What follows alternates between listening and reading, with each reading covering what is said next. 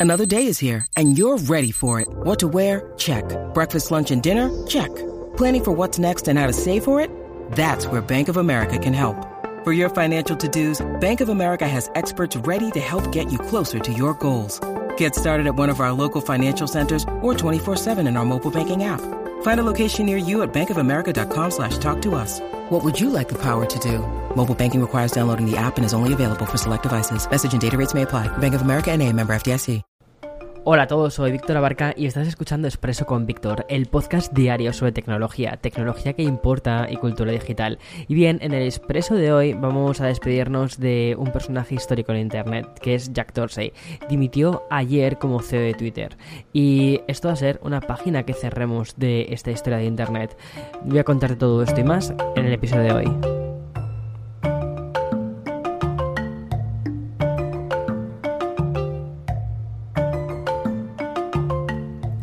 Erika Alright, que es un personaje ficticio que creó Aaron Shorkin para ayudar a la dramatización, ¿vale? De la red social, una película que me encanta, y decía una frase que me pareció súper curiosa. Decía, Internet no se escribe con lápiz, se escribe con tinta. Bueno, pues ayer Internet lo que hizo fue añadir una nueva página escrita, pero además a, a tinta, a fuego casi, para anunciar la dimisión de una figura clave, y es que Jack Dorsey dejó de ser el CEO de Twitter. Bien, aunque no es la primera vez que abandona la casa ayer, eh, bueno, que, que, además él mismo construyó, ya lo hizo, de hecho, en 2008, pero después volvió en 2015, lo que hizo ayer sí que parece la definitiva.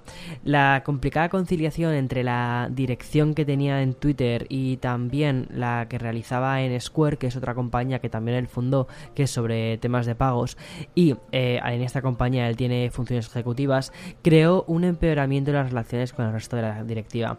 Mirando atrás, la última etapa ya Jack Dorsey tampoco ha sido nada fácil por otras cuestiones. ¿Te acuerdas de un Apology Tour que de hecho te hablé, eh, creo que fue, creo que fue en el podcast sobre eso? Bueno, pues mmm, fue, una, fue una especie de gira de perdones eh, o de pedir perdón que tuvo que hacer el, el exteo de Twitter por motivos como por ejemplo la facilidad que tuvieron los negacionistas en sembrar sus discursos y algo que también ocurrió con la extrema derecha, por ejemplo, durante las elecciones, la, el, el exponencial aumento del discurso de, de odio, de audio iba a decir, bueno también, por eso tendrían que pedir también perdón con el tema del intento de, de, Clubhouse. Y también, bueno, también el tema de los trolls. Y um, es que Twitter tomó muchísimo eh, y tomó muchísima importancia las elecciones del 2016. En definitiva, los años en los que esta red social alcanzó un clímax de toxicidad en la que ahora están intentando quitarse todo ese bagaje que tienen. Pero si hay un punto que duele realmente para una compañía y que quizás esta mm, dimisión semiforzada Jack Dorsey parece que es donde va un poco también, es en el tema económico. Porque Twitter perdió 1.100 millones de dólares y si la compañía mira... Eh, a otra empresa de frente, se encuentra, por ejemplo, que Facebook está ingresando 30 veces más por cada trimestre de lo que hace um, eh, Twitter. Y ambas, digamos que son un poco compañías de generaciones similares. Y bueno, al final lo que hizo fue despedirse con una carta a todos los trabajadores. Te he dejado la carta en la web basin.com. Ya te dije ayer que iba a ser muy pesado con el magazine que hemos creado, pero ahí puedes leerla. Es una carta que está bastante bien. Bien, y um, el sustituto de Jack Dorsey será el anterior CTO, que es Parag Agrawal, que es un personaje bastante desconocido por el gran público y que lleva más de 10 años en la compañía. Agrawal lo que entró hace una, una década como ingeniero especializado en productos publicitarios. Lo cual, si te fijas, ¿vale? El motivo por el que ha entrado ahora como CEO tiene bastante. O sea, tiene mucho que ver con lo que te contaba antes de la pérdida económica. Y ahí comenzó una carrera que le llevó a convertirse en el primer ingeniero distinguido de Twitter y después en director de tecnología. Esto ocurrió en 2017 y desde entonces ha ocupado ese cargo. Entre los acontecimientos a los que ha tenido que hacer frente el nuevo CEO de Twitter encontramos desde problemas globales de seguridad de las contraseñas a iniciativas como por ejemplo Blue Sky, que fue la plataforma de descentralización que surgió de él además. Vale, y ahora una noticia muy rápida porque que también tiene que ver con Twitter ¿vale? Pero me lo quito muy rápido porque es que si no, al final se convierte esto en una especie de modo temático de Twitter. Y mm, es que eh, van a hacer que no puedas publicar, o sea, eh, y las imágenes si no tienes consentimiento de todas las personas que aparecen en una imagen. Es una nueva medida eh, de privacidad que quieren, quieren poner y mm, es bastante interesante. Si terminas incumpliéndolo, lo que pueden hacer es suspenderte de forma temporal o incluso permanente la cuenta. Lo que quieren realmente es proteger a la gente, sobre todo eh, quieren proteger a la gente de la toxicidad, sobre todo a mujeres activistas, disidentes o miembros de comunidades minoritarias. Por ejemplo, sí que hacen una especie de, mm, de eh, distinción, ¿vale? En cuanto a esto, y es que, por ejemplo, si se trata de figuras públicas o medios de publicación, sí que se van a poder compartir porque se supone que es de interés periodístico o interés público. Sin embargo, si la intención de, una, de esa imagen es acosar o intimidar a un celebrity, también Twitter podría eliminar el contenido e incluso llegar a penalizar al medio que lo publique. Bueno, veamos a ver en qué termina todo esto. Eh, parece una medida interesante, quizás lo que hace es frenar un poco eh, ciertas áreas del crecimiento, pero bueno, veamos también porque creo que Twitter está dando como unos pasos muy grandes en lo que es la protección de la gente y también en lo que es el tema de reducir la toxicidad de la red, pero es muy probable que también por otro lado pierdan exposición. Ya sabes, es un poco lo que eh, Facebook no se dio cuenta de ello, que era, ok, hacemos que la red sea más, más sana, pero luego la gente en una red sana no interviene tanto y es un poco como una especie de, de arma de doble filo. Voy a hacer una pequeña pausa porque después quiero contarte otra noticia que la verdad es que es muy interesante. When you need mealtime inspiration, it's worth shopping Kroger, where you'll find over 30,000 mouthwatering choices that excite your inner foodie. And no matter what tasty choice you make, you'll enjoy our everyday low prices, plus extra ways to save, like digital coupons worth over $600 each week. You can also save up to $1 off per gallon at the pump with fuel points. More savings and more inspiring flavors make shopping Kroger worth it every time. Kroger, fresh for everyone. Fuel restrictions apply. Bien, antes te nombraba de una forma muy, muy, muy ligera, así como muy por encima a Facebook para referirme al legado que deja Jack Dorsey en Twitter. Y ahora sí quiero hablarte directamente de la compañía. Y es que ya adelantó un medio que se llama Financial Times. Y es que la Competition and Market Authority, que es la CMA, es decir, es una eh, autoridad antimonopolio que está en Reino Unido, ha, dicho, ¿vale? Que Meta, que es la compañía, ya sabes, raíz de Facebook, tiene que vender Giphy, que es la plataforma de GIF que adquirieron hace más de un año y medio. Y bien, el anuncio oficial se ha realizado a través de un comunicado emitido por la propia CMA y en este se explica que el control sobre un Giphy lo que hace es reducir las posibilidades de que haya adversarios y de esta manera se elimina la competencia del mercado publicitario. Además, se define como que la adquisición de esta plataforma de GIFs fue una forma de limitar el acceso a otras plataformas. Piensa que al final era, era probablemente la plataforma de GIFs más grandes que había. Y mm, hacer que, eh, o sea, y el objetivo de esto era hacer que más tráfico fuese eh, a Facebook, a Instagram y a WhatsApp curioso. O sea, intentaron Facebook, yo creo, cuando hizo la compra de Giphy, lo que creo que intentó crear es eh, um, un valor añadido dentro de sus plataformas y ahora les han penalizado.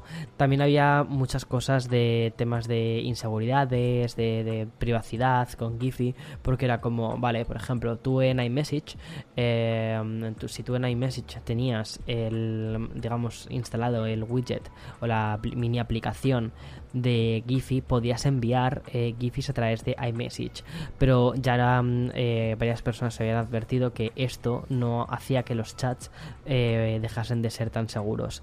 Pero bueno, es curioso. Esta decisión al final de la, de la CMA es la primera de este tipo, que es una sentencia histórica en la que mm, básicamente lo que buscan es eh, deshacer una adquisición por parte de una compañía tan gigante y tecnológica como es Facebook.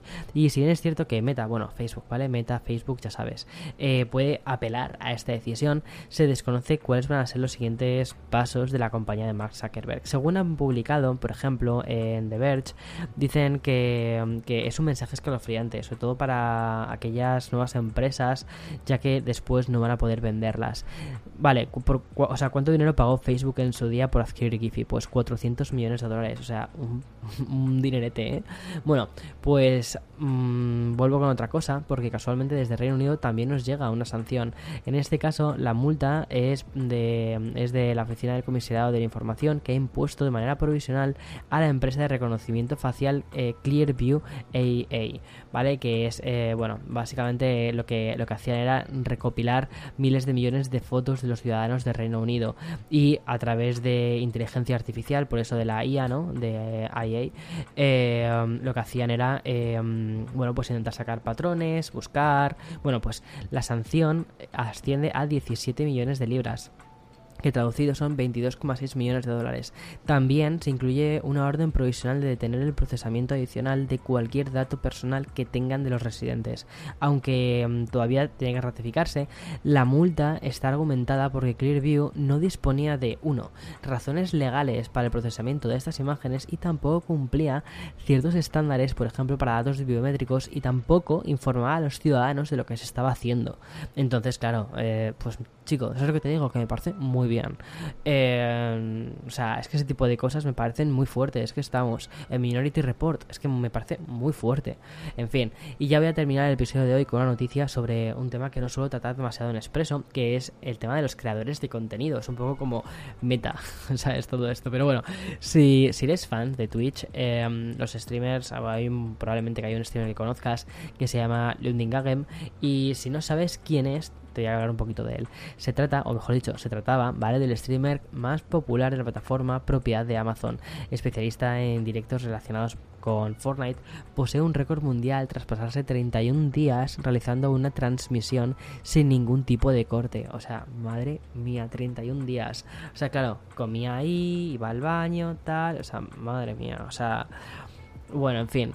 Y em, lo que. O sea, es, ese récord lo que hizo fue sonar la marca que tenía anteriormente Ninja, que es otra estrella de Twitch.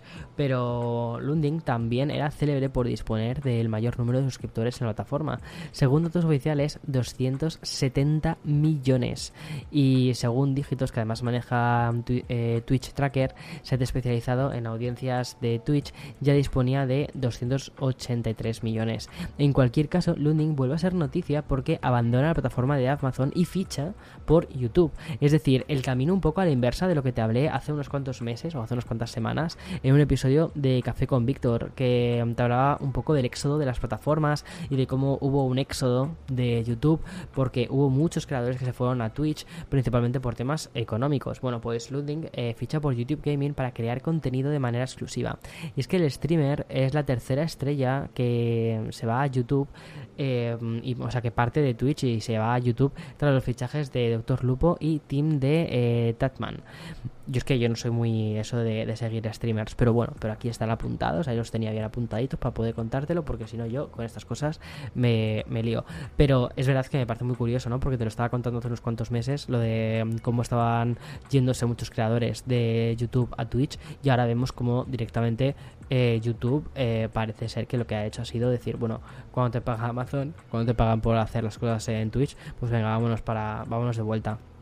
Y al final lo que está haciendo es que se está comenzando una eh, guerra de precios y tarifas y suscripciones por ambos gigantes y me parece fantástico porque esto beneficia principalmente a dos tipos de a, dos partas o sea a dos partas a dos a dos patas y a dos partes que somos los creadores por un lado y los consumidores por otro. Al final que, los creadores se sientan a gusto que se sientan eh, bien pagados y tal pues es una cosa que también luego los consumidores pues disfrutamos porque decimos vale pues están creando más contenido eh, se sienten más escuchados yo qué sé. O sea aquí es que me pongo un poco en las dos en los dos lados, ¿no? Porque estoy un poco en los dos lados. Consumo contenido, no de Twitch, pero de otro, de, de, YouTube. Eh, y, me gusta, me gusta ver a los creadores que, va, que, les, que les va bien. Porque además, cuando les van bien, habitualmente suelen hacer cosas muy interesantes o no sé. Por lo general, ¿eh? Por lo general, pero bueno. En fin, hasta aquí el episodio de hoy. Espero que mm, eh, tengas un feliz día. Y bueno, es muy probable que digas, Víctor, pero si acabas de subir el episodio a las 10 de la noche en España, eh, ya mi día. Bueno, lo que estamos haciendo, estamos, eh, estamos adaptándonos un poco a lo que es el invierno, de, al horario de invierno, perdona. Entonces sé que de momento en muchísimas otras zonas del mundo, bueno, también has escuchado el podcast, pues mm, todavía es como por la tarde. Y mm, en España es muy probable que bueno vayas a escuchar el podcast mañana. Aún así, es como con lo último que se ha cerrado las reacciones de, de, hoy. Y ya está, hasta aquí las noticias de hoy, 30 de noviembre. Mañana 1 de diciembre, en serio, o sea, qué barbaridad. Cómo van avanzando los días, cómo van avanzando los días. Alucinante. Bueno, chao, chao, chao.